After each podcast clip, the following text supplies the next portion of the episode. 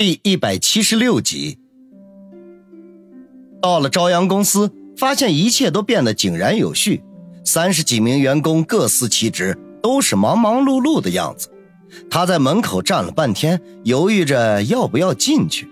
虽然公司目前还没有什么具体业务，可是看着他已经初具规模，心中仍旧不免有些忐忑。因为他压根儿就不知道该干些什么，心里头没有底。这时候，一个年轻人无意中发现了站在门口的他，先是一愣，随即露出惊喜之色来，忙不迭的起身，快步走了过来，毕恭毕敬的说：“王总好。”王宇一愣，心说：“这怎么会有人认识我呢？”那年轻人十分的干练，立刻看出王宇的心思来，笑着说道：“王总真是贵人多忘事，上次在玉林酒店，你请我们吃了一顿大餐。”我们都还没来得及向您道谢呢。他们这边说话之际，又有几个人认出王宇来，都是当时在玉林酒店吃饭的那些人。他们放下手中的工作，围了过来，就簇拥着王宇走进公司里面。王宇忽然有种飘飘然的感觉，很享受被人恭维的滋味。刚刚在公司里走了一圈，总经理办公室的门就开了，杨思思一脸疲惫地从里面走了出来。见王宇站在人群中，先是一愣，随即便面露喜色的迎了上来。王总，还以为你永远都不会来公司，只做个甩手掌柜呢。王宇呵呵一笑，环顾了一下周围的众人，说道：“大家都去忙吧，我和杨经理要商量一些事情。这些员工一部分是刚刚大学毕业的学生，一部分是已经在社会上摸爬滚打的精英。”他们从来都没有见过这样和蔼客气的年轻阳光的老板，心中均是欢喜不已。对王宇的话，当然是言听计从，立刻分散开来，再次忙碌了起来。杨思思见状，呵呵一笑，说：“真没看出来，你还挺有向心力的。可别嘲讽我了，咱们去你办公室说话。”王宇小声的说道。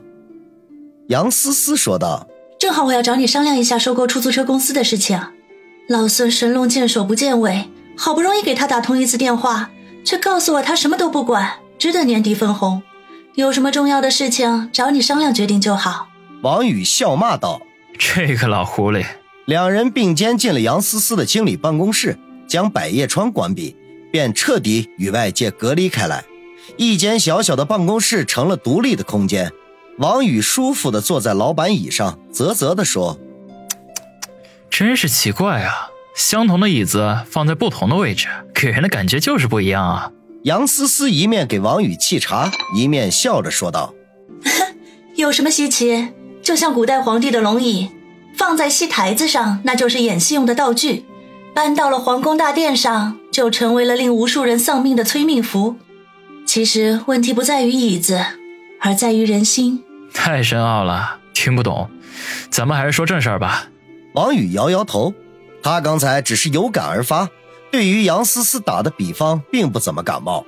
听王宇这么说，杨思思的表情也严肃了起来，向着办公桌努努嘴说：“喏，那是那三家公司的资料，你先看一看。”王宇对文件之类的向来没有什么好感，象征性的翻看了几眼，便问道：“有什么情况吗？”杨思思将一杯茶放在他面前，自己则端了另外一杯，浅浅的喝了一口，说：“情况有些变化，我们之前和老孙商议的计划，恐怕得变上一变。”变什么？王宇挠头问道。开始我们的目标是已经处于劣势的先锋出租车公司，不过从这些天我们进行的调查来看，他的背景绝对不是有香港商人那么简单，他幕后真正的控制者。极可能是我们春城市的某个集团公司，杨思思说道。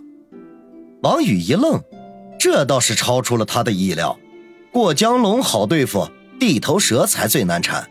如果先锋公司的幕后老板是香港方面的，他们就可以利用黑白两道的关系施压，使他们乖乖的就范。可一旦成了当地的人物，那就难办的很了。能够在春城站稳脚，除了绝对的实力之外，那就是盘根错节的关系了。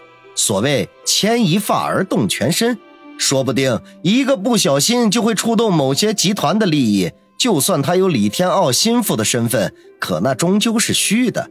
未必谁都会给面子。更重要的是，一旦涉及到生死攸关的大事时，除了绝对的实力之外，一切都是扯淡的。那你的意思是？王宇皱眉问道。杨思思微微一笑：“很简单，我们更换目标。哪一个？”王宇将三份文件摊开，上面各自印着其公司的名字。杨思思深吸一口气，伸出手指点在中间的那份文件上：“鸿运。”王宇大吃一惊，孙卫良曾经跟他说过，鸿运是三家出租车公司里面势力最大、背景最强的。杨思思想要打他的主意。不会是疯了吧？不过显然并非如此，因为杨思思的表情很严肃，根本就不像是开玩笑的样子。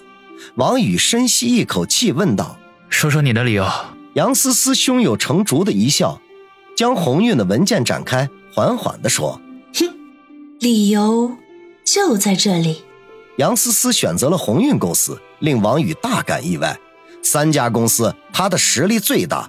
背景也最深厚，他为什么会做出这样的决定呢？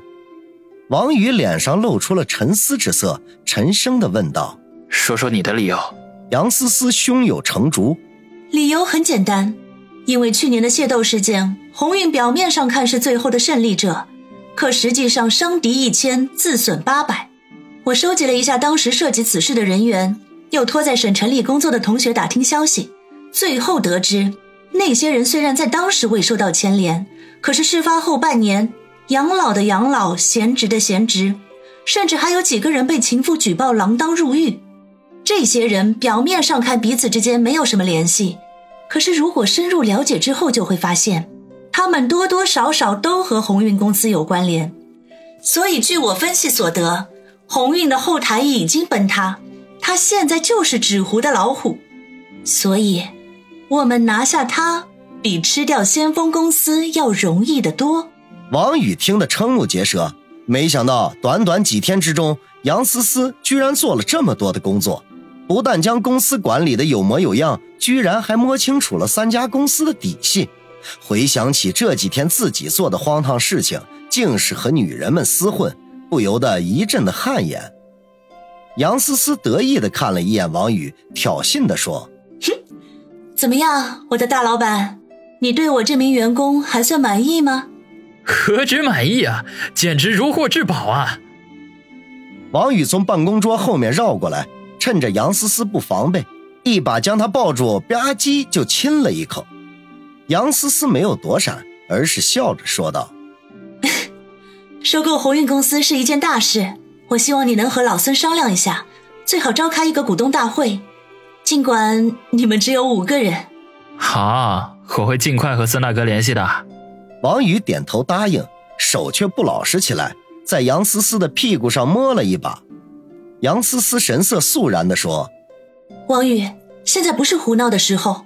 据我所知，先锋公司最近来了一个新经理，也在打鸿运的主意。打铁要趁热，万一被他们占了先机，我们就得去选择别的行业来干了。而且。”前期的准备工作也都将白费。王宇不舍得松开杨思思，那我现在就去给孙大哥打电话，下午开股东大会。说到股东大会四个字的时候，他背地里有些忍俊不禁。其实那三位投资者叫什么名字他都不知道，一看就是来捧场凑热闹的。一个人区区六百万，在人家眼中没准那就是九牛一毛。他们真正的目的。是冲着他的身份来的，花六百万买个与李天傲家族交好的机会，那是只赚不赔的买卖。所以想开股东大会，那三位九成九是不会到场的。不过看杨思思一本正经的样子，怎么忍心打消他的积极性呢？